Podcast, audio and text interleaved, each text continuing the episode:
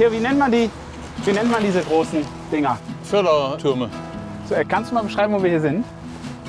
Wir sind in der Mitte zwischen Neukirchen und Flühen. Wir stehen auf einem alten Industriegelände, was über 100 Jahre alt ist, renaturiert. Die Natur hat sich hier praktisch wieder Land äh, gewonnen und die metallenen Fördertürme mit den riesengroßen Seilkonstruktionen, wo gefördert wurde. Wie tief waren die damals? Da waren die auch über 1000 Meter tief. Ja, und wie ich hier hingekommen bin, von meiner kleinen Ferienwohnung in Xanten zur Zeche Niederberg in Neukirchen-Flühen, das erfahrt ihr jetzt. Mein Name ist Bastian Schröder und ihr hört viel Schönes dabei.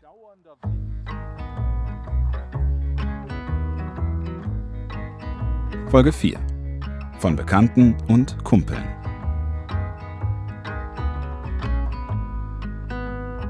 Springen wir mal zurück dorthin, wo wir beim letzten Mal stehen geblieben sind, an die Kriemhildmühle. Ich war mehr oder weniger erfolglos durch Xanten geeiert und hatte versucht, eine spannende Geschichte zu finden, bis ich durch Zufall eine Führung durch die Mühle bekommen habe. Der nächste Tag müsste anders laufen. So viel war mir klar. Ich müsste weiterkommen, denn hier war für mich nicht mehr viel zu holen. Wie das jedoch passieren sollte, war mir noch unklar. Daher bin ich nach einem ausgedehnten Mittagessen bei einem Italiener und einigen verknoteten Gehirnwindungen später zurück in meine Ferienwohnung gefahren. Mein Best Guess war eine Sache, die ich sowieso schon seit Tagen hatte machen wollen.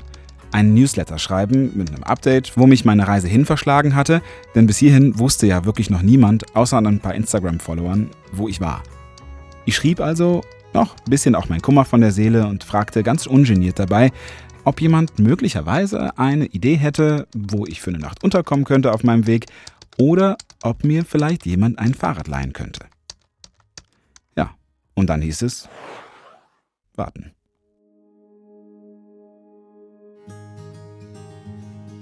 Ich kümmerte mich um meine Füße, machte eine Datensicherung und gut eine Stunde später schrieb mir ein Newsletter-Abonnent. Er hieß Hans Theo, er wohne hier in der Nähe und er könne mir für morgen ein Fahrrad vorbeibringen. Also telefonierten wir uns zusammen. Hans Theo, hallo Bastian. Hi. Ja, du hast ja äh, irgendwie nach einem fahrbaren Untersatz gefragt und äh, ich könnte dir ein Fahrrad bringen oder ich könnte dich morgen abholen, dass du mit dem Fahrrad weiterfährst Richtung Duisburg. Das wäre natürlich voll geil. Wie, Ja. wie würden wir das denn dann logistisch machen? Logistisch würde das so laufen. Er würde mich am nächsten Morgen um 9 Uhr abholen. Von dort aus zu ihm nach Hause fahren und die Räder holen und dann gemeinsam weiter zu meinem favorisierten Zielort fahren. Hans-Theo hatte ein paar Ideen für Gesprächspartner. Er würde sich umhören und etwas für mich organisieren. Das alles hätte auch mit ihm und seinem Leben irgendwie zu tun. So ganz verstand ich das zwar in diesem Moment noch nicht, würde aber bestimmt interessant werden. Nur zu viel Planung war mir eigentlich auch gar nicht so recht. Erstmal so, oder? Also ich meine, also tatsächlich, was ich jetzt in den letzten Tagen gelernt habe, ist, dass Planen meistens immer nur so auf Sicht funktioniert bei mir hier. Ja, da hast du recht. Äh, der Mensch plant und äh, das Drehbuch schreibt aber jemand anders. Und da hat Hans Theo natürlich irgendwie recht. Ich wusste zwar jetzt nicht, ob er mit dem Drehbuchschreiben in diesem Fall wie in der Redewendung Gott oder wie im ganz konkreten Fall sich selbst als Planer meinte, aber hey, egal. Wie es auch kommen sollte. Ich wusste, dankenswerterweise habe ich jetzt und hier erstmal nichts Okay. zu organisieren. Dann sag ich mal bis morgen um neun, ja? Perfekt, super, so machen wir das. Danke dir. Bastian. Mach's gut. Schönen Abend noch. Danke. Ciao. Tschüss. Nach dem Telefonat atmete ich tief durch. Ich lehnte mich zurück und genoss einfach mal die Tatsache, dass ich für morgen so etwas wie Planungssicherheit hatte. Nach vier Tagen völliger Planlosigkeit beruhigte es mich sehr, endlich mal nicht um einen Plan oder um etliche Enttäuschungen fürchten zu müssen. Hans Theo würde etwas organisieren. Außer eben eins, die Unterkunft. Da hatte ich zwar eine Idee, ein guter Freund von mir, der hatte Verwandte in Mörs, bei denen ich vor 20 Jahren schon mal mit ihm gemeinsam gewesen war. Ich meine, es war ein Longshot, aber es würde bestimmt klappen. Das sagte mir mein Bauch. Nur eben mein Telefon war anderer Meinung. Denn wieder einmal klingelte mein Handy über die reguläre Dauer hinaus bis zum Einschalten der Mailbox und darüber hinweg. Ja, den Abend über probierte ich es immer wieder, ohne Erfolg. Man kann ja nicht alles haben. So eine kleine Unsicherheit muss anscheinend bleiben, damit es ein Abenteuer bleibt.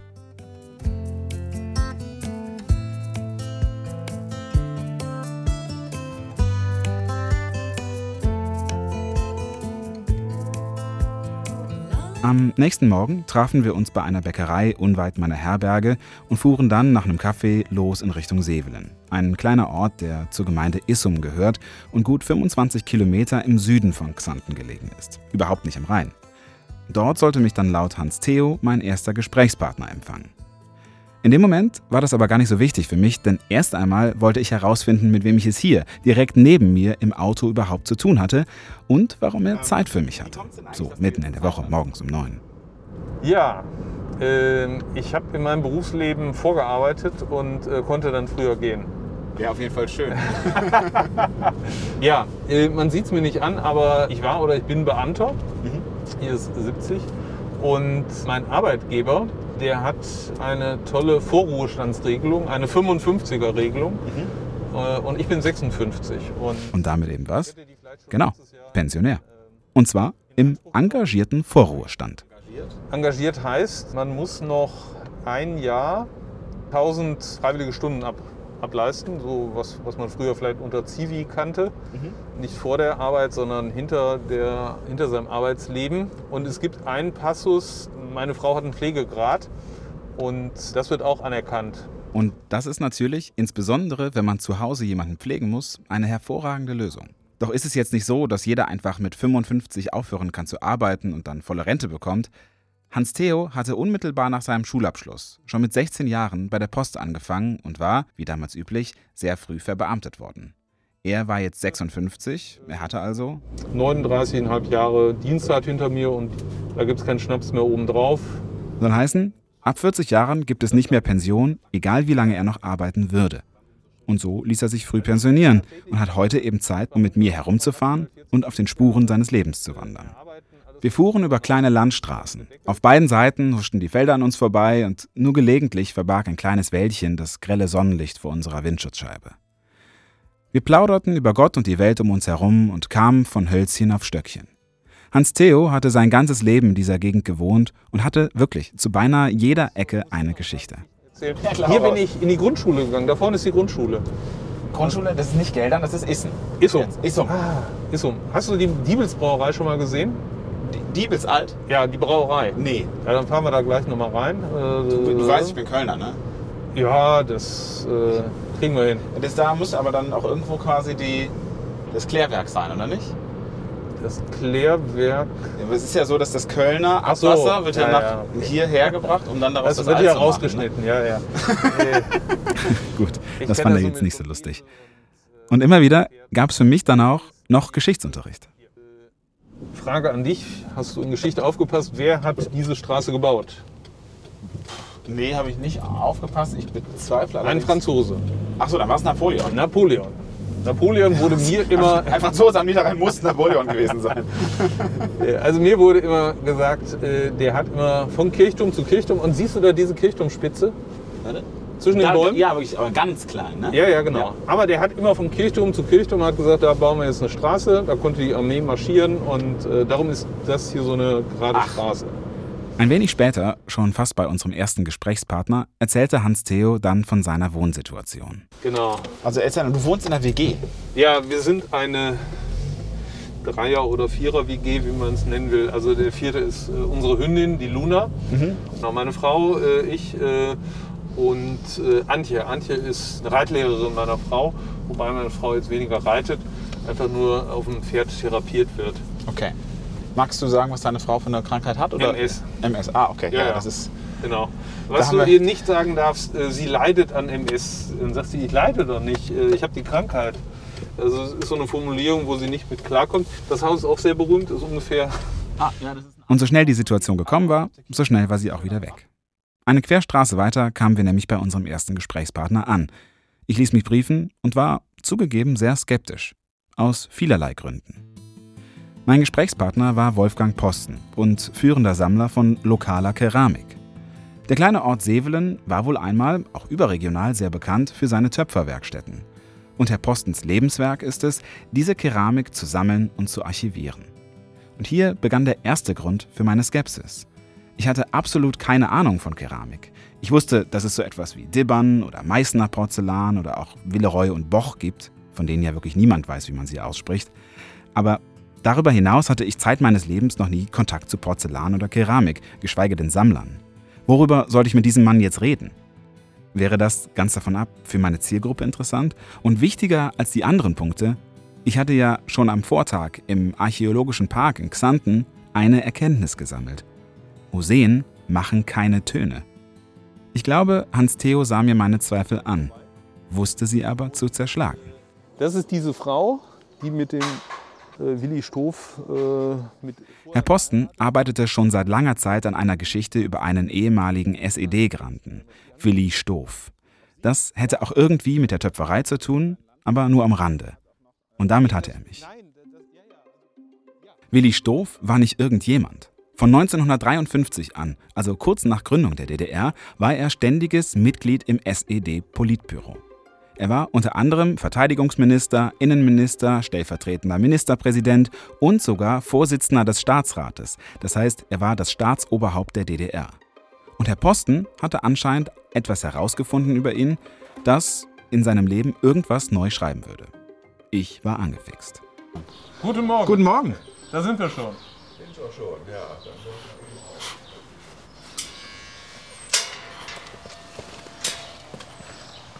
Danke.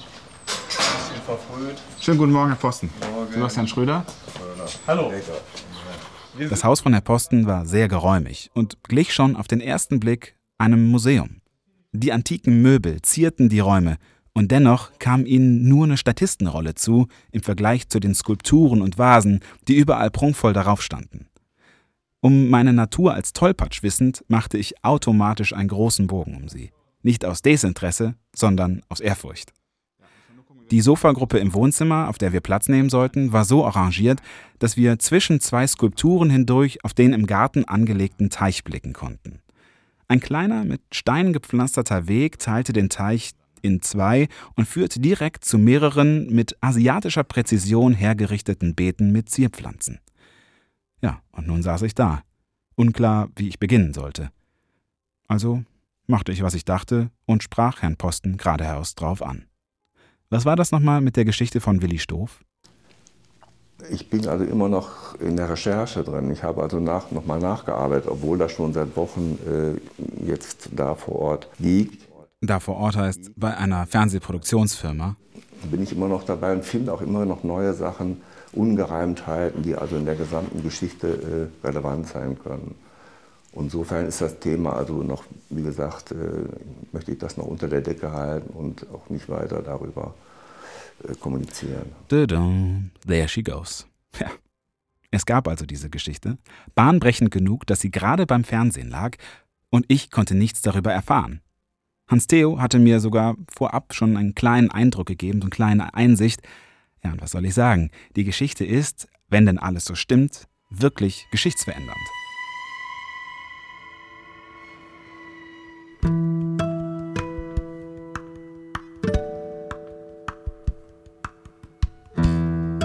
Hier mal ein bekanntes Beispiel, nämlich die Geschichte von Karl-Heinz Kurras und Benno Ohnesorg, das inhaltlich wirklich ganz, ganz anders ist als die Geschichte von Willi Stoff. Hier, das sei bitte gesagt.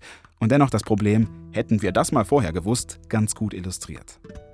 Im Sommer 1967 war der persische Schah zu Besuch in Deutschland. Während einer Demonstration hatte der Polizist Karl-Heinz Kurras den Auftrag, die Anführer der Proteste festzunehmen. Dadurch kam es dann zu Unruhen unter den Protestierenden, und bei diesen Unruhen schoss Kurras dem Studenten Benno Ohnesorg in den Kopf. Und das, obwohl er gar nicht gewalttätig gewesen war und von ihm selbst keine Gefahrenlage ausging. Nach dem Tod eskalierte, klar, die Situation und weitere Proteste an den folgenden Tagen wurden dann verboten. Daraufhin versammelten sich die Studierenden an den Universitäten und richteten in den Unis Sitzblockaden gegen die Staatsgewalt und gegen den Polizeistaat ein. Die Polizei hingegen versuchte Kurras Mord zu leugnen und schützte ihn so gut sie konnten. Daraus resultierten dann wieder neue Proteste und so entstand aus dieser Situation die Studentenbewegung der 1968er und auch die RAF, die Rote Armee-Fraktion und damit über 20 Jahre linker Terrorismus in Westdeutschland. Erst im Jahr 2009 kam heraus, dass eben dieser Karl-Heinz Kurras Stasi-Spitze gewesen ist. Und so kann man die ganze Situation in einem völlig anderen Licht sehen. Als westdeutscher Polizist war er Feindbild einer ganzen Bewegung. Hätte man damals aber schon gewusst, dass er Stasi-Spitzel war, wäre von diesem Polizeistaat-Feindbild nicht mehr viel übrig gewesen. Zugegeben, die Geschichte von Willi Stoff würde die deutsch-deutsche Geschichte nicht so auf den Kopf stellen, wie es der Fall Kurras getan hat. Ähnlich geschichtsträchtig und spannend ist die Geschichte dennoch. Mindestens mal die Politbüro- und Stoff-Historiker würden ihre Geschichte neu schreiben müssen. Die Geschichte ändert nichts im Hier und Jetzt. Sie verändert aber die Perspektive auf unsere Vergangenheit. Und darum ist es auch so wichtig, dass Menschen wie Wolfgang Posten sich um unsere Geschichte bemühen. Seid versichert, wenn sie rauskommt und veröffentlicht ist, dann werdet ihr das von mir hören. Aber so weit, so gut. Ich saß jetzt also da und hatte keine Geschichte mehr. Was sollte ich jetzt also tun? Mir blieb nur eins: über Keramik sprechen. Alles klar, dann fangen wir, dann fangen wir doch an der Stelle einmal an. Ähm, Herr Posten, wenn man sich hier bei Ihnen so umschaut, dann hängt hier ja ähm, nicht nur heimische Töpferei rum, ähm, sondern ähm, auch fernöstliche ähm, Werke, so, so, würde ich sie interpretieren. Ähm, wie sind Sie zu der Vorliebe der Töpferei gekommen? Über den Ort oder hat es ganz, ganz andere äh, Gründe? Wie sind Sie in erster Instanz daran gekommen und was, was hält Sie dabei? Was finden Sie so spannend daran? Ja, seitdem ich hier in Säbeln bin, ich habe äh, 1968 meine Frau kennengelernt, die aus Säbeln stammt. Und wir haben 70 geheiratet und haben dann zusammen noch drei Generationen in einem Haus gewohnt. Eltern, Großeltern und wir beide. Und in diesem Haus hing im Flur ein Teller der Töpferei, der Niederrheinischen Kunsttöpferei Säbeln im Kreis Geldern GmbH, die genaue Bezeichnung, die 1929 gegründet wurde. Dieser Teller war den Großeltern zur goldenen Hochzeit verliehen worden. Das war damals wohl so üblich. Das war eigentlich die Initialzündung, äh, diese Keramik zu sammeln. Und nicht nur zu sammeln, um die zu haben, sondern auch die Geschichte zu erforschen, die dahinter steckt. Woher stammen diese Sachen? Wer hat sie hergestellt? Welches Umfeld hatten wir zu dieser Zeit in den Jahren? Es waren schwierige Zeiten. Wirtschaftskrise 29, der Crash an der Börse in, in den USA. Dann äh, gab es die Wirtschaftskrise, viele Arbeitslose. Und die Töpferei, die niederländische äh, Kunsttöpferei, wurde eben aus dem Grund gegründet, um arbeitslosen Töpfern seiner Zeit eine neue Arbeit äh, zu geben, aber auch das alte Handwerk, die alte Töpfertradition, die ja hier im, am Niederrhein und auch in Säbeln seit dem 17. Jahrhundert florierte, ähm, wieder neu zu beleben. Alleine diese Passage zeigt mir, mit welcher Neugier und mit welcher Tiefgründigkeit Herr Posten denkt. Dieser eine Teller war Anlass für ihn, über die kulturellen, gesellschaftlichen und künstlerischen Hintergründe dieser Zeit zu recherchieren. Wir haben noch lange über seine Teller, über seine Fliesen, Vasen und Skulpturen gesprochen und diese immer wieder in die Geschichte auch eingeordnet. Und ich muss sagen, es war hochinteressant. Meine ursprüngliche Sorge, keinen Gesprächsstoff zu haben, war verschwunden. Doch wie ich befürchtet hatte, eines konnte ich nicht ändern. Teller machen keine Geräusche. Oder anders, es wäre wirklich kein gutes Zeichen, würden diese Teller Geräusche machen. Als ich Herrn Posten nach unserer Führung durch seinen Ausstellungsraum im Keller erneut zu den Gründen seiner Sammelleidenschaft befragte, sagte er dann noch etwas, in meinen Augen, sehr Wertvolles. Ja, wir, haben ja, wir können ja nichts mitnehmen. Mhm. Und alles, was wir haben, besitzen, ist für eine Zeit geliehen, sag ich mal. Ja. Und ähm, man, hat Freude dran und man kann sich mit der Geschichte beschäftigen. Aber was dann später damit geschieht, dass auch andere Generationen das sehen, was früher in, in harter Arbeit erstellt wurde, in manueller Arbeit. Äh, das ist bei Möbeln genauso, wenn Sie sich Möbel anschauen, die aus dem 17., 18. Jahrhundert stammen, die also kein, kaum einen Nagel besitzen, alles mit Holz zusammengefügt ist und so eine Menge Arbeit, handwerkliches Können drin steckt dann äh, hat das zwar heute nicht mehr den Stellenwert, aber für mich ist es immer noch eine herausragende Arbeit und auch äh, sammelswert und erhaltenswert. Ja, und da hat er einen Punkt. Kunst ist absolut erhaltenswert und ohne seinen Kontext nur halb so verständlich. Und deswegen ist es sehr wertvolle Arbeit, was er da macht.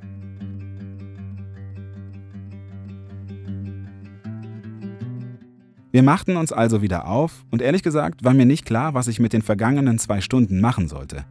Schon während wir das Haus verließen, wusste ich, dass es sehr schwer werden würde, dieses Gespräch im Podcast zu verarbeiten. Meine Intuition als Kurator, das bin ich ja nun, wenn ich nicht gerade Reisen für viel Schönes dabei mache, sagte mir, dass diese Arbeit in einer Ausstellung belohnt werden muss und nicht über einen Podcast. Und seit kurzem ist das auch tatsächlich der Fall. Wer also in der Nähe ist und Lust auf Keramik und Fayencen hat, der kann sich diese im Histörchen in Issum ansehen.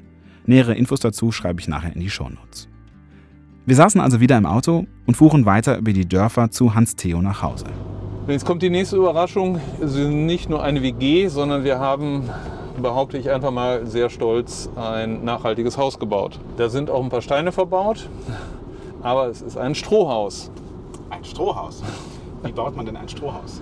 Ein Strohhaus baut man in Deutschland, indem man ein Holzständerwerkhaus baut und das mit Stroh ausfacht. Ah, komplett. Also das, das Stroh ist, ist, die Dämmung? Ja. Und äh, da hast du Lehm, Lehmwände oder was? Wir haben Lehmwände. Hier ist es. Da sind wir.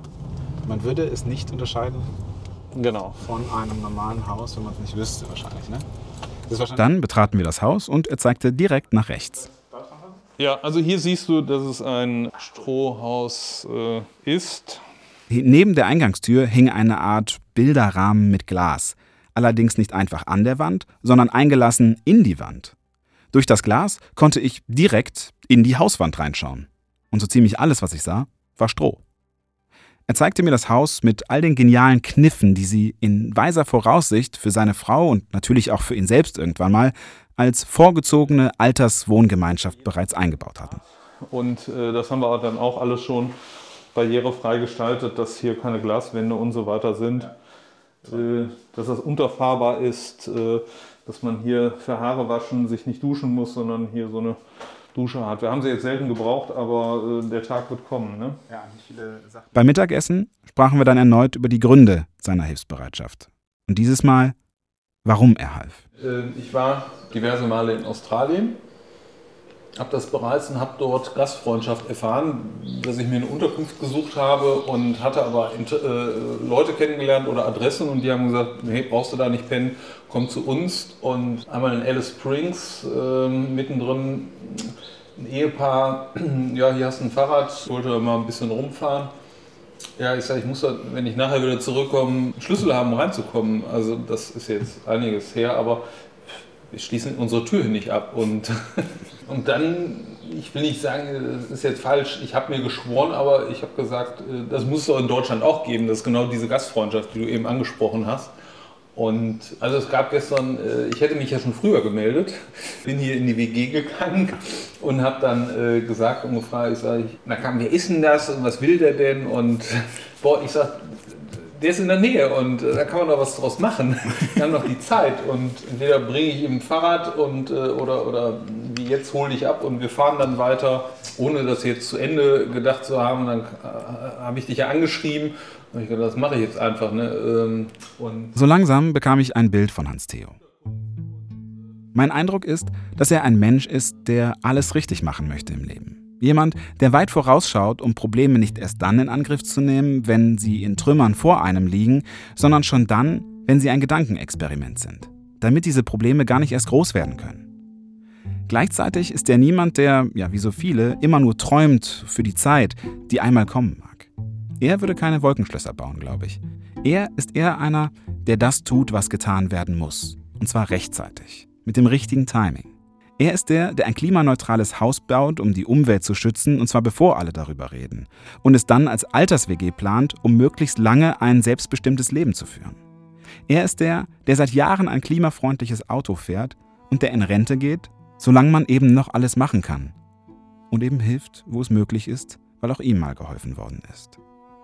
All das sind Einstellungen, die ich sehr schätze und bewundernswert finde. Doch kommt auch das natürlich, wie immer alles im Leben, zu einem Preis.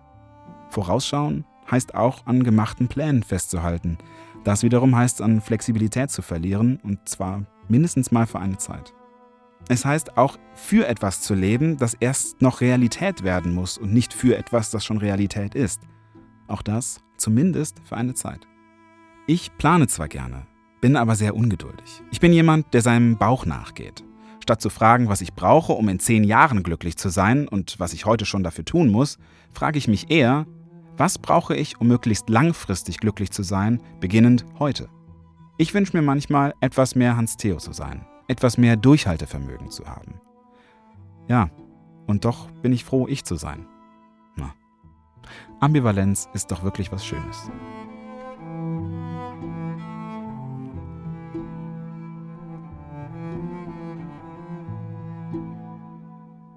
Wie es weitergeht, erfahrt ihr nach einer kurzen Pause. Viel Schönes dabei ist ein mitgliederfinanziertes Projekt. Das heißt, durch die Beiträge all derjenigen, die mitmachen, wird dieser Podcast erst möglich. Wenn dir dieser Podcast gefällt, dann mach doch mit, denn als Community-Mitglied kannst du zusätzlich zu den regulären Folgen auch alle Sonderfolgen hören und die laufen immer in den Wochen zwischen den üblichen Veröffentlichungen und zwar für immer werbefrei, das heißt auch ohne diesen Einspieler. Du nimmst automatisch an gelegentlichen Verlosungen teil, kannst Gäste und Themenvorschläge machen, wenn ich nicht gerade auf Reisen bin und du bist Teil einer tollen Gemeinschaft, die sich tatsächlich auch austauscht und zusammen ein bisschen abseits des alltäglichen Hamsterrades an Tiefe interessiert ist. Außerdem gibt es je nach Mitgliedschaft auch den viel Schönes dabei Beutel, der nicht nur schick aussieht, sondern der auch fair gehandelt, fair produziert und zu 100% aus recycelter Bio-Baumwolle besteht. Wenn ihr mitmachen möchtet, dann schaut rein unter www.viel-schönes-dabei.de Vielen Dank fürs Mitmachen und herzlich willkommen in der Viel Schönes dabei Community.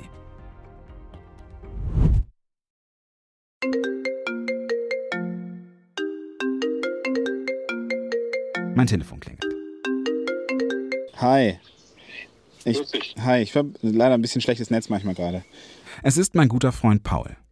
Ihn hatte ich am Vortag angerufen, in der Hoffnung, dass ich möglicherweise bei seiner Familie in Mörs unterkommen könnte. Ich wollte mal ganz frech nachfragen, ob ich möglicherweise bei denen heute Abend unterkommen kann, spontan. Das ist eine sehr gute Idee. Ich glaube, das äh, frage ich für dich nach. Mein Onkel ist Schmied. Ah, cool. Schmied.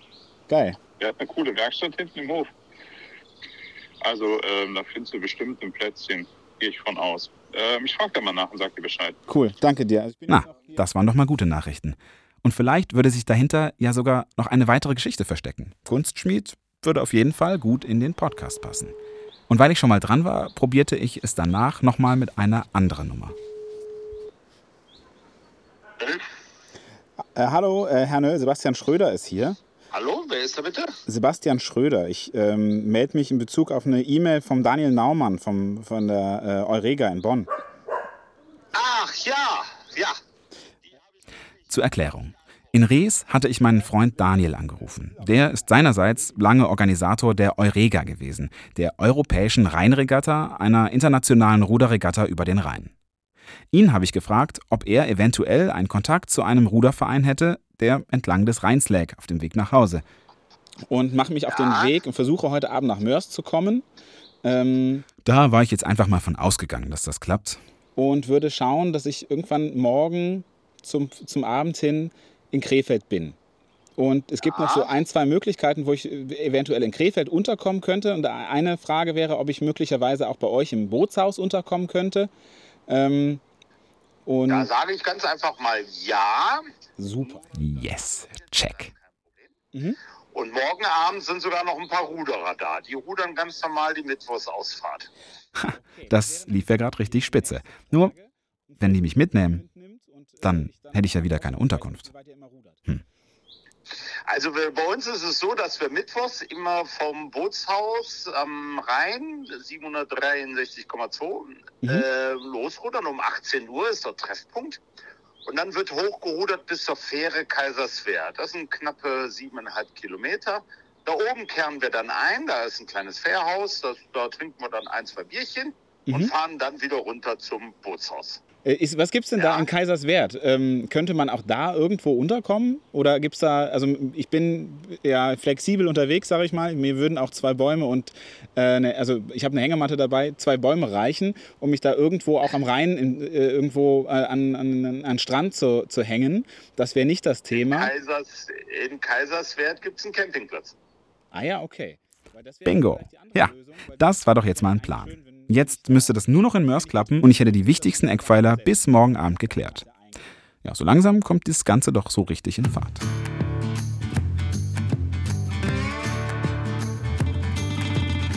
Während ich telefoniert hatte, hatte Hans Theo schon die Räder klar gemacht. Er auf einem Liegerad, das sie eigentlich für seine Frau angeschafft hatten, da sie mittelfristig damit deutlich komfortabler unterwegs sein könnte. Ich bekam sein Rad. Eigentlich war es ein bisschen größer, als es hätte sein dürfen, aber. Du warst ja besser als Laufen. Ja, alles ist besser als Laufen. Ach, das ist doch super. Und tschüss.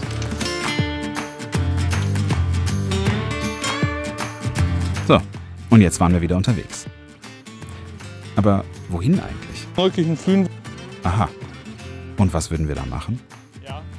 Da begann Hans Theo mir von seinem Urgroßvater zu erzählen. Und dieser Achim, wo ich hier die Adresse genannt hatte, Ja. äh, ich hatte mal rumgeschrieben, weil ich über meinen Großvater, Urgroßvater was recherchieren, recherchieren wollte. Und äh, der war auch auf der Zeche. Der ist in den 70er Jahren gestorben. Das war für mich ein, immer ein alter Mann, ne? hatte man keinen Bezug zu. Der ist über 90 geworden, was damals für damalige Verhältnisse gut war. Der hatte aber mit jungen Jahren, weiß ich nicht, 40, 50, einen Bergunfall und war seitdem auch Pensionär. Das heißt, der hatte, wenn man seine Schulzeit und seine Rentenzeit mal zusammenrechnet, mehr frei gehabt als gearbeitet. Klingt nach einem Leben, das man sich vorstellen kann, wenn die Einschränkung durch, die, durch den Unfall nicht zu groß war. Ja, das war irgendwie ein Grubengasunglück und wenn man dann mal näher nachforscht, wie viel da unter Tage geblieben sind oder äh, wie es so schön heißt, ein Bergmannsgrab. Ne? Ja. Äh, es gibt ja viele Explosionen, die gewesen sind, wo die, wo die Angehörigen ihre Männer oder Söhne nie wieder gesehen haben. Die sind einfach nur, es gab ein Grab, aber da lag ja nie die Person, weil keiner konnte die da verschüttet unter Tage rausholen. Ja, und in dieser Zeche, wo der Urgroßvater mal gearbeitet hat, da fuhren wir jetzt gerade hin. Ja, mein, Uropa war, äh, mein Opa war auch auf der Zeche. Es war aber irgendwie nie die Frage, ob mein, ich habe noch einen Bruder, mein Bruder oder ich mal zur Zeche ging, da waren noch ein paar, aber da waren praktisch schon die Jahrgänge. Also einen, den ich kenne, der so alt ist wie ich, der ist schon seit 10, wenn nicht sogar seit 15 Jahren, als die Zechen hier zugemacht hatten. Und ich glaube, die Zeche ist hier auch schon über 10 Jahre zu. Und du bist quasi über deine Ahnenforschung Ja, an diesen Achim gekommen, zu dem wir jetzt fahren. ja, genau. Genau. Achim Tromm ist der volle Name des Mannes, der wohl selbst einmal auf der Zeche Niederberg in Neukirchen-Flühen gearbeitet hat und heute so etwas wie das lebende Gedächtnis dieser Zeche ist. Das Problem, wir hatten beide versucht, Kontakt aufzunehmen mit ihm, keiner von uns hatte ihn erreichen können, über verschiedene Wege. Was jetzt also tun? Einfach mal hinfahren, war unser Gedanke. Und den äh, Achim, wo finden wir den? Wohnt er hier in der Gegend? Der wohnt, glaube ich, da hinten in den Zechenhäusern. Ah ja, okay. Wir gucken mal, ob wir da irgendwie, aber da vorne ist irgendwie ein Tor, gucken wir mal, wie weit wir da rankommen. Und der ist an die Sachen rangekommen, weil die haben das irgendwann offen stehen gelassen und dann hatten die Zugriff, wie gesagt, da hatten die noch 100 Jahre alte Unterlagen und die lagen da einfach rum. Ist also schon mal, dass man Arztberichte findet und so. Ne? Und, aber er war sehr Datenschutz, hat alles andere geschwärzt, nur von meinem Opa die Sachen, Uropa die Sachen da gehabt. Inzwischen standen wir auf dem Zechengelände und schauten uns um. Und so wächst aber meine Geschichte Neukirchen und Flühen zusammen. Ja, sollen wir mal gucken, ob du den Achim. Ähm, Gucken, ob der sich noch gemeldet hat. nee, leider nicht. Ähm, ich hatte dir die Adresse geschickt, ne? Ja, warte mal. Jetzt gucken wir mal. 900 Meter. Es war ja wirklich nicht weit.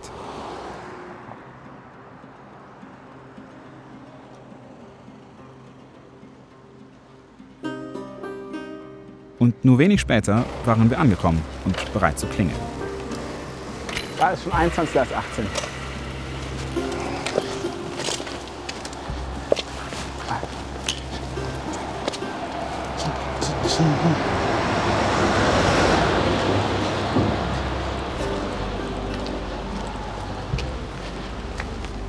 Der wohnt hier nicht mehr. Ne?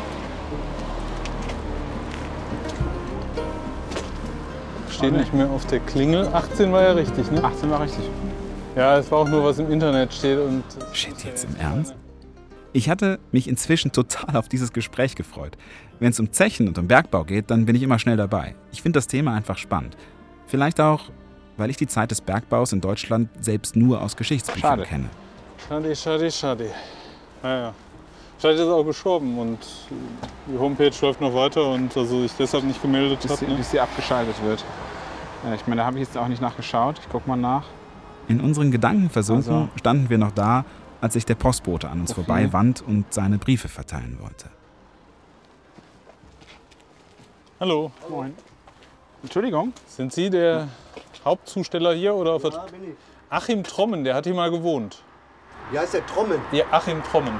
Ja, der hat hier mal gewohnt, aber das ist ja schon ewig her. Wo der hingezogen ist, das weiß ich auch nicht. Okay, Alles klar. Schade. ja. Wir suchten jemanden, äh, der, der war ja Bergmann auf Dicksche Heide. Mit Dicksche Heide meint er die Zeche Niederberg, die wir gerade besucht hatten. Das kann man synonym verwenden. und hat so ein bisschen Fotos und äh, Geschichte. Trommen. Aber ich kenne einen Trommen, der wohnt auf äh, Straße. In Neukirchen-Flühen. Ja, Flühen. ja, hier in Neukirchen. Ja. 33a, glaube ich. 33a oder. Nee, 31a, glaube ich. Das ist der Bruder, oder? Ach so. Ich weiß das nicht. Ja, ja, okay. Bin mir jetzt auch nicht sicher, ob der Trommen heißt. ja, Nee. okay. Aber Versuch probieren es wert. Vielen Dank. Danke. Tschüss. In dem Moment fühlte ich mich ein wenig wie ein Privatdetektiv. So eine, so eine Personensuche, das wollte ich schon seit Jahren mal machen. Ja, und dann hatte ich auch schnell mein Handy zur Hand und gab die neue Adresse mit dem gesuchten Ist- Namen in die Suchmaschine ein. Ha, das ist er. Äh, Tromm kriegt als B. ach so. Ja. Das ist jetzt das, pa das Panzerbataillon. Ach Gott. Das da ist er irgendwie mit drin. Das ist bei Ja. Facebook irgendwo in seinem Account Ah, okay. Ja. Okay. So, jetzt mal gucken wir mal, wie weit das entfernt ist. 500 Meter. Ja, also sind wir los. Ja, komm. Dann. Laukenstraße, da müssen wir rein.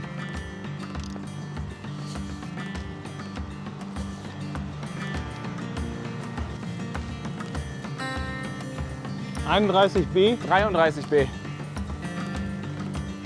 31.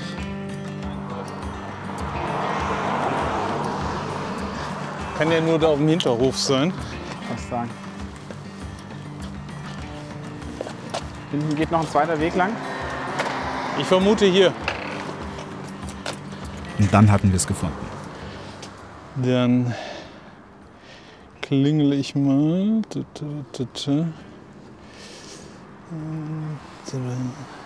Lange passierte nichts. Der kennt dich, ja? Ich hatte einmal Kontakt zu dem.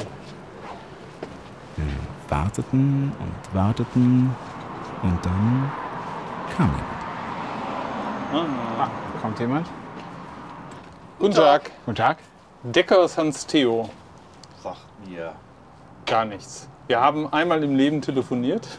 Okay. Ja. Theodor- Wann, wann, wann war das? The? Theodor Luven. Da ging's, hatte ich so ein bisschen Ahnenforschung betrieben. Und äh, da gab es äh, von Dickscher Heide so einen ähm, Bericht, äh, dass mein Uropa, Uropa der Förderaufseher war. Ist mir nicht präsent momentan, mag aber sein. Ja, aber Dicksche ich Heide haben Sie- auch viel. Ja, ja, mit Dickscher Heide haben sie viel zu tun. Es geht. Es geht. Ja. Ja, Kleine Fahrradtour in Richtung Dicksche Heide. ja genau. Ungefähr, genau. Also äh, es ging darum, äh, Und dann erzähle ich mal wieder meine Geschichte. Und dann passierte das für mich fast unglaublich. Steht ja noch ein. Wollen Sie reinkommen? ja, das wäre tatsächlich die Frage. Ob Sie Nur eine was- Person. Ich äh, erzählen hab können. weil Du noch musst einen Termin Los. Er, und ich, Gerne. ja, passt das gerade? Ja, Super. Okay, Gerade Feierabend. total gut. Danke. Dann ich sag Dank. Ich verabschiedete mich noch kurz von Hans Theo, zumindest für den Moment. Wir würden uns später nochmal wiedersehen, in Mörs wahrscheinlich, nämlich zur Übergabe des Fahrrads. Er hatte dort mit seiner Frau noch einen Termin und anschließend würden sie dann das Rad wieder mit nach Hause nehmen. Jetzt aber erstmal rein ins Geschehen. Ich schau mal, ob ich irgendwas zu trinken. Ich könnte ein, Glas Bier Wasser rein. anbieten. Glas Wasser reicht. Völlig. Oh, ich bin so ein bisschen ausge. Ich muss nämlich einkaufen gehen. Das galt natürlich nicht für das Wasser, sondern der Tatsache, dass er außer Bier und Wasser nichts mehr da hatte. Äh, bin, ja, bin ja froh, dass wir reden können. So. Interessanterweise weiß ich noch gar nicht so sehr, worüber. Ja, ich auch nicht. Das sind wir schon raus. Ich bin da ja auch ein bisschen überfahren. Ähm, es, geht, es geht sicherlich ums Bergwerk. Ja, genau. Ähm, da bin ich ja äh, so ein bisschen hobbymäßig unterwegs. Natürlich, in den letzten Jahren ist ja da nicht mehr Dankeschön. viel Be äh, Berichtenswertes zu, zu vermelden. Ich nutze das Wasserholen, um nochmal kurz klar zu bekommen, was hier gerade eigentlich passiert war. Wir haben einen völlig unbekannten Menschen aufgespürt, quasi überfallen und als Dank gibt er mir jetzt ein Interview. Hier also nochmal in kurz. Ich spreche jetzt mit Achim Tromm. Wie gehören Sie denn zu der Zeche überhaupt? Sind Sie selber in der Zeche gewesen? Haben Sie ich dort gearbeitet? Hab, ich habe dort meine Lehre gemacht, mhm. ähm, war ein paar Jahre da, bin dann aber studieren gegangen, weil es abzusehen war, dass ähm, man da nicht wirklich, also eine Zukunft sowieso nicht mehr langfristig. War das? Das? war also 86 angefangen, 89 abgeschlossen, die Berufsausbildung, dann ähm, zwei Jahre im Beruf, Bundeswehr, danach noch mal kurz zurück und danach dann 93 Abschied. Was bewegt einen, unter Tage zu gehen? ich war nicht unter Tage. Ach so, also ich war schon unter Tage, aber nur im Rahmen der Ausbildung. Ähm, ich habe einen ganz lustigen Beruf gelernt, den man heute äh, oder den man damals Aufbereiter im Bergbau nannte, heute eher Verfahrenstechniker ähm, gibt es, glaube ich, als Berufsleitbild auch gar nicht mehr in Deutschland. Und ähm, ich habe da im Prinzip die Maschinen zur Aufbereitung bedient. Also mhm. das heißt, die Rohförderkohle wird hier noch über Tage gebracht, da wird sie separiert in verschiedene Bestandteile. Einmal die Berge, die nicht brennen, also mhm. Stein im Prinzip. Dann gibt es so Mittelgutfragmente, wo Kohle und Gestein zusammen äh, gewachsen sind. Und das wird dann halt zum Endprodukt Kohle gemacht. Und äh, da durfte ich meine Arbeitskraft einsetzen ähm, im Fahrstand. Deshalb habe ich auch so ein bisschen ja immer dieses, ich war oben im Wartenturm und der hat immer auf, direkt auf der Seilscheibenhöhe auf, die, auf den Schacht 2 damals, mhm. oder ist immer noch Schacht 2, geblickt. Also ich konnte immer sehen, wenn die Seilscheiben sich gedreht haben. Die Seilscheibe ist das ganz oben von dem Förderturm, was da das, das so das, dreht, ja? Genau, dieses runde Rad, ja. im Prinzip Radrund. Und, aber, aber ähm, was war das für ein Gefühl? Also überhaupt, war das von Anfang an klar, dass das der Job wird oder hätte das jeder Job in, dem, äh, in der Zeche sein können, den man dann Nein, das ist ja, das war ein Bewerbungsverfahren, natürlich ähm, ein Test. Klar. Die durften natürlich nicht ähm, vollkommen schwachsinnig sein, um das mal zu überspitzen. Ähm, mein Vater war nie im Bergbau, mein Opa war aber lange, lange Zeit da. Also der war auch hier auf der Anlage und mhm. hat ähm, die Geschichten gehen noch, die haben den noch weit in der Rente geholt. Ähm, wenn irgendwo mal was war, er war Dreher auch über Tage in der Werkstatt. Aber so richtig habe ich das nicht mitgekriegt. Er ist dann äh, auch verstorben, vor meiner Geburt verstorben. Äh, da habe ich auch keine Geschichten gehört. Ich habe nur von meinem Vater gehört, ähm, der auch mal mit dem Gedanken gespielt hatte, wie es damals war nach dem Krieg. Im Bergbau kann man gutes Geld verdienen, ist zwar harte Arbeit, aber man hat einen relativ sicheren Job. Mhm. Das war damals halt äh, gang und gäbe. Und mein Opa sagte dann wohl zu meinem Vater, du gehst nicht auf die Zeche. Er ist dann später bei Krupp gewesen, hat vorher hier in, im Ort eine Schlosserausbildung gemacht, nicht auf der Zeche, und ist dann zu Krupp gewechselt und war dann quasi, wie es damals war, Großunternehmen, es ging gut wirtschaftlich, ein Job auf Lebenszeit. Mhm. Also. Und jetzt für Sie speziell, wie sind Sie dann wieder dazu gekommen? Duzen ist auch in Ordnung. Ja, ja total ja, ja, gerne. Sebastian. Ach. Super. Wie bist du denn dann dazu gekommen, wenn es ja eigentlich schon aus, ich sag mal, aus der Tradition der Familie wieder raus war, dann zu sagen, nee, also Bergbau, das ist jetzt, das ist meins. Weil das muss man ja auch, ich würde sagen, das muss man wollen, oder? Ich denke mal, äh, jung und dumm.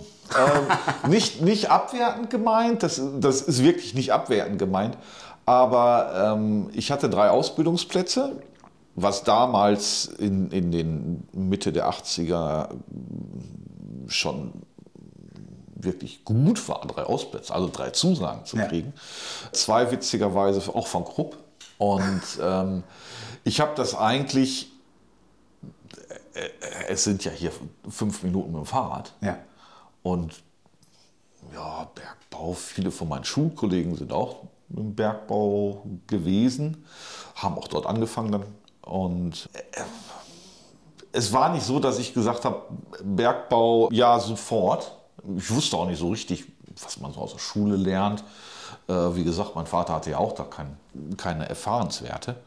Aus Erzählungen natürlich, damals waren ja auch viel, viel mehr Bergleute. Hier Neukirchen-Flühen ist eine Bergbaustadt, die irgendwie seltsamerweise auf dem Land platziert worden ist. Aber Neukirchen-Flühen hat eigentlich die Stadtrechte dadurch erworben, dass halt der Bergbau so viel Zuwanderung und Mitarbeiter hatte, die sich dann auch hier in den, in den Zechensiedlungen zum Teil angesiedelt haben.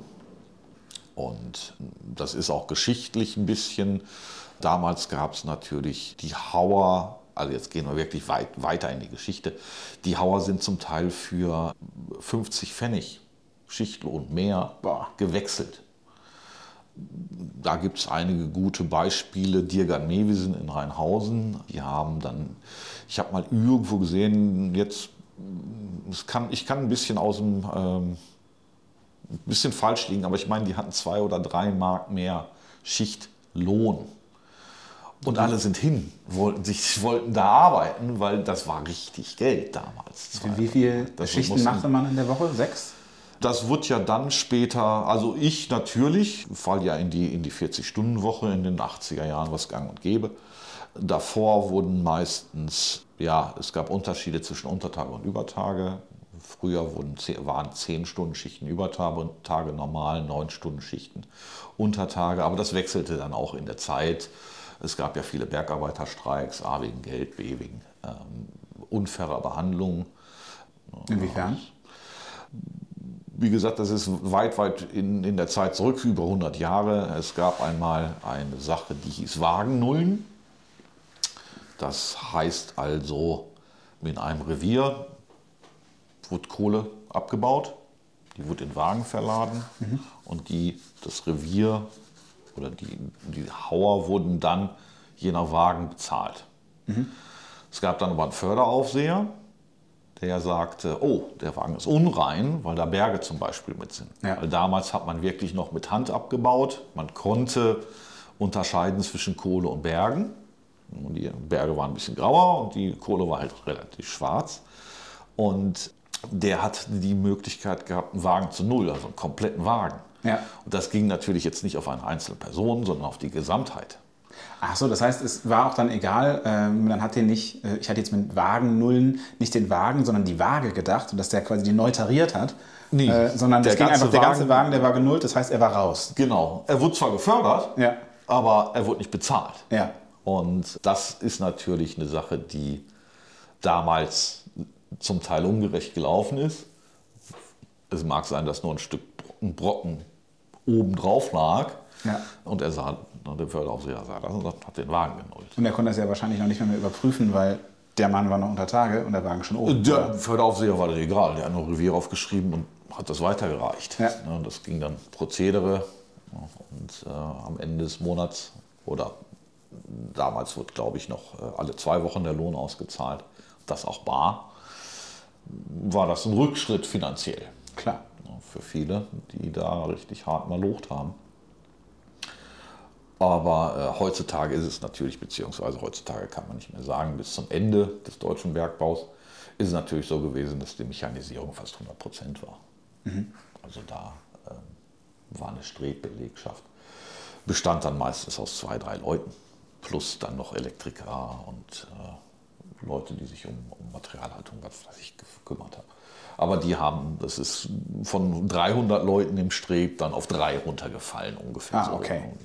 Und wie, wie, war das denn dann? Ähm, du sagtest, du bist ja auch in der Ausbildung unter Tage. Kannst du versuchen zu berichten, wie das war? Weil das ist ja etwas, ich glaube, was meine Generation sich auch einfach gar nicht mehr vorstellen kann. Ne? Man sieht vielleicht noch mal ein paar Bilder davon, mhm. aber wie es wirklich ist, 1000 Meter unter, unter der Erde ähm, im Zug zu stehen, ja, ja wie, also wie, fühlt sich das an? Was ist, wie ist das? Ich war ja nur ganz kurz unter Tage. Ähm, ich bin da sicherlich auch nicht die richtige Person zu fragen, weil ich habe wirklich nur einen ganz kurzen Augenblick. Also wenn ich irgendwas erzählen würde, ähm, wäre das vollkommen außer. Das wäre, als hätte man nur einmal einen Knips gemacht und könnte dann eine Geschichte erzählen. Ja. Äh, ich kann meine persönlichen Eindrücke natürlich sagen, ja, aber gerne, ich kann ja. nicht sagen, wie sich ein richtiger Bergmann fühlt, weil ich keiner bin. Ja. Das wäre übertrieben, da würde ich heucheln, wenn ich sagen würde, ich bin Bergmann. Ähm, ähm, man sollte keine, ähm, man sollte sich zum Teil nicht Gedanken machen an, ähm, wenn man in den Korb steigt, dass es 800 Meter runtergeht. Und nur so ein dickes Förderseil da ist, was zwar dick ist, aber schon so ein bisschen, sagen wir mal, ja, gewöhnungsbedürftig. Also Leute, die nicht gern Aufzug fahren, kann ich da schon verstehen. Die, man muss sich natürlich, ne, das ist eine psychologische Sache, man weiß, die Seilprüfung ist da, die Sicherheit ist zehnfach, 15-fach, aber äh, man fühlt sich schon ein bisschen mulmig. Wie groß Und ist so ein Korb?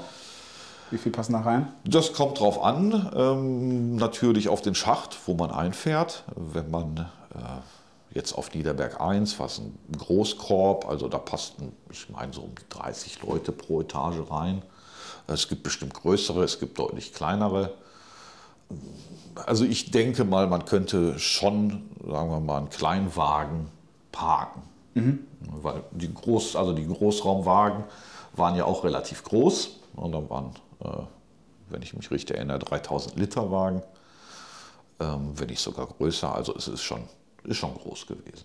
Und so ein Wagen wurde komplett genullt teilweise, ja? Auch. Oder war das, war Nein, das dann schon wieder das später? War, das war, also die, die Großraumwagen wurden erst später dann eingesetzt bei der, also im Zuge der Mechanisierung. Die kleinen Wagen oder Loren, wie viele auch sagen, im Osten heißt glaube ich Hunte, waren kleiner, also 800 Liter ungefähr. Man sieht hier auch, wenn man mit offenen Augen mal ein bisschen durch die Siedlung fährt, sieht man auch noch ein paar kleine, also ah, okay. sind ein paar Blümchen drin. Fahr ich gleich mal vorbei. Ja, also da kann man noch ein paar sehen. Ähm, die ganz großen wüsste ich jetzt hier im Umfeld keinen. Ich weiß nur, in, in Mörs steht noch einer von Rheinpreußen. Aber das ist, aber nochmal zu Untertage erste Mal Untertage im Lehrrevier. Man wusste nicht wohin. Ein Riesentunnel machte sich irgendwann auch. Also man, man kam unter Tage an. Es bimmelte, das Rolltor ging hoch. Man stieg aus und war auf einmal so im Tunnel mit, mit Bahngleisen. Relativ groß, also irgendwie 16, 17 Meter breit, eine Kaverne. Und da gingen dann so die Strecken hin. Und hinten wurde es dunkel. Ein paar, ein paar Gruben, äh, Loks da unten mit, mit Personenwagen. Und der Ausbilder, der uns dann betreut hat, oder die Ausbilder, hier einsteigen. Und ähm, ja, dann ging es äh, in, ins Lehrrevier, beziehungsweise dann in die Reviere, wo man eingeteilt worden ist. Natürlich als Anfänger, man konnte auf dem Gurtband fahren, mhm. um halt nicht laufen zu müssen. Die waren auch extra freigegeben für die Personenförderung. Und ähm, man hatte eine extra Aufgabe, also Auflaufstelle im Prinzip. Man musste sich dann so auf das Band schmeißen. Ja, das war, äh, ich lag dann nachher wie ein Maikäfer am Rücken, weil ich das wirklich einfach unterschätzt habe. Wie schnell fahren die Dinger? Auf Meter pro Sekunde kann ich nicht mehr sagen. Äh, die haben eine gewisse vorgegebene Geschwindigkeit, die ich jetzt nicht mehr im Kopf habe. Aber so fürs ähm, Gefühl eher so wie so ein Fahrrad oder eher wie ein äh, so 30er-Zone oder eher äh, so gemächlich wie so ein Lifter-Treppenlift? Es ist schon schneller als ein Treppenlift. Man will ja auch vorwärts kommen. ja, ja, könnte, man, könnte man gehen. Ja, ja. Also ähm, ich kann keine Zahl dran machen, aber schneller als sechs Stundenkilometer. Okay vielleicht irgendwas mit 20. Also man sollte sich wirklich flach draufschmeißen. Ähm, dann wird man mitgezogen. Und man sollte, das habe ich auch mit, mitbekommen, nicht an die Säume der Gurte fassen, weil dann hat man nämlich dieses unartige ja. Gefühl, dass man immer über die Bandrollen klack, klack, klack, klack, klack, klack macht. Das hört aber dann spätestens nach der zweiten oder dritten, denkt man sich dann so, was tut da so ein bisschen weh, äh, sollte man doch loslassen. Wie wurde denn abgebaut? Hat man das tatsächlich dann noch mit einer Axt gemacht? Oder Nein, hatte man also einen Axt, Bagger? Oder? Axt sowieso nicht. Oder es, ich, ja, es keine Ahnung. Wa- Walzenlader, im, im, also die Mechanisierung Walzenlader und Hobel. Mal ganz grob über, äh, unterteilt. Es gibt natürlich auch noch den händischen Abbau. Dann gibt es auch noch den Abbau, wo man dann das, die Kohle oder das Gestein durch Sprengen her hereingewinnt. Aber das ist eher in einem Streckenvortrieb oder im Flötsaufhauen so. In, in der Ausbildung, die ich jetzt, diese bergmännische Ausbildung habe ich nicht mitgemacht, weil es für mich natürlich nicht relevant war. Äh, da wird dann auch gel gelehrt, zum Beispiel Schießlöcher zu bohren, die verschieden, da gab es einen Schießplan für, so und so viele Lö- Löcher mussten da sein, um halt ein ja, Halboval rauszusprengen, die Besetzung, also Besatzstoffe mit diesem Wettersprengstoff, der ähm, ja nicht hohe Zündtemperaturen haben darf, weil Ja, Kohle, klar. ne, wir ist das. wissen ja, Methanausgasung ähm, ist natürlich immer ein Problem. Aber das ist der bergmännische Teil, da kann ich, wie gesagt, nichts zu sagen. Es war aber äh, Teil der Ausbildung für die, für die Bergleute, die ja auch verschiedene, ich sag jetzt mal, Qualifikationen hatten. Und wie war das? Wurde tatsächlich hier auch gesprengt? Weil ich kann mir vorstellen, das wäre doch dann, die ganze Bevölkerung wird doch wahrscheinlich jeden Tag dann immer irgendwelche Mikroerschütterungen quasi in den Häusern. Nicht, wenn es haben, 800 Meter tief ist. Ah, okay. Da, da äh, merkt man al- also nichts. Hin und wieder, es gab vor ein paar Jahren, vor etlichen Jahren, mal ein, eine Erderschütterung, die bergbaubedingt war. Ich weiß jetzt nicht, wie viel auf der Richterskala. Es war jetzt merkbar, also es, das Geschirr hat gezittert in, in den Regalen. Äh, Gott sei Dank ist nichts passiert, aber eigentlich sind wir hier im Ruhrgebiet oder am Niederrhein eigentlich von, von solchen Sachen bis auf Bergsenkungen natürlich verschont geblieben. So, und hier mache ich jetzt mal einen Punkt, denn wir haben über eine Stunde geredet und das ganze Interview hier auszuspielen, das würde einfach dieses komplette Format sprengen. Aber für die Supporterinnen und Supporter gibt es eine gute Nachricht und zwar können die sich in der kommenden Woche das ganze Interview in voller Länge als Sonderfolge anhören. Achim erzählte mir dann noch, dass Mörs gar nicht so weit weg ist. Nee. Also bis nach Mörs ist wirklich nicht weit. Da kannst du am besten wahrscheinlich durch den gerade schon beschriebenen Klingerhof fahren. Denn irgendwie musste ich ja auch mal an die Zukunft denken. So richtig wusste ich ja immer noch nicht, wo ich übernachten würde. Es war ja mehr so eine Option. Also vielen, vielen Dank. Dafür nicht, immer gerne. Den schnapp ich mir. Ach so, den habe ich gar nicht mehr gemerkt. Ja, das ist doch gut. Ich habe alles? Ja, perfekt. Sonst bekommt nichts weg. Ja, super. Gute Fahrt Dankeschön. und äh, Danke für alles. ja, Auf bald mal im der schmieden. Danke. Ja. Schönen Abend. Danke. Dankeschön. Ciao. Tschüss.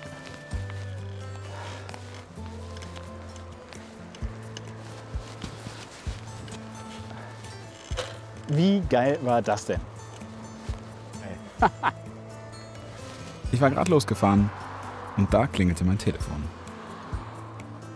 Schröder. Hallo, äh, Ursula. Hier ist der Sebastian, der Freund von Paul. Ursula war die Tante von meinem Freund Paul, der ja für mich nachfragen wollte, ob es klappen würde mit der Übernachtung. das ist richtig. Und sie wusste offensichtlich nicht, welche Nummer sie da angerufen hatte. Ob das ein gutes Zeichen ist? Nächstes Mal. Bei viel Schönes dabei. Viel Schönes dabei ist produziert von mir, Bastian Schröder, meiner Frau Katharina und immer mal auch von Felix Adam. Bedanken möchte ich mich dieses Mal bei Hans Theo Deckers für seine wirklich tolle Hilfe, Wolfgang Posten, Achim Trommen, Paul Biniek, Christian Nöll und Ursula Weber fürs Mitmachen. Danke auch an Rebecca Alario und Paul Seel fürs Testhören und Monika Frank für die Beratung beim Storytelling. Dieser Podcast ist mitgliederfinanziert. Das heißt, er wird durch euch Hörerinnen und Hörer getragen. Wenn euch diese Folge gefallen hat, dann macht doch mit und werdet Teil der Viel Schönes dabei Community. Als Teil von Viel Schönes dabei erhaltet ihr Zugriff auf alle extra Folgen, wie zum Beispiel die Nachbesprechungen. Ihr nehmt automatisch an gelegentlichen Verlosungen teil und ihr habt die Möglichkeit, Gäste und Themenwünsche abzugeben, wenn ich nicht gerade auf Reisen bin. Außerdem ist der Podcast für euch komplett werbefrei und er wird es immer bleiben. Vielen Dank fürs Mitmachen und bis zum nächsten Mal in der kommenden Woche zur Nachbesprechung für alle Supporterinnen und Supporter. Mein Name ist Bastian Schröder. Macht's gut. Bis dahin.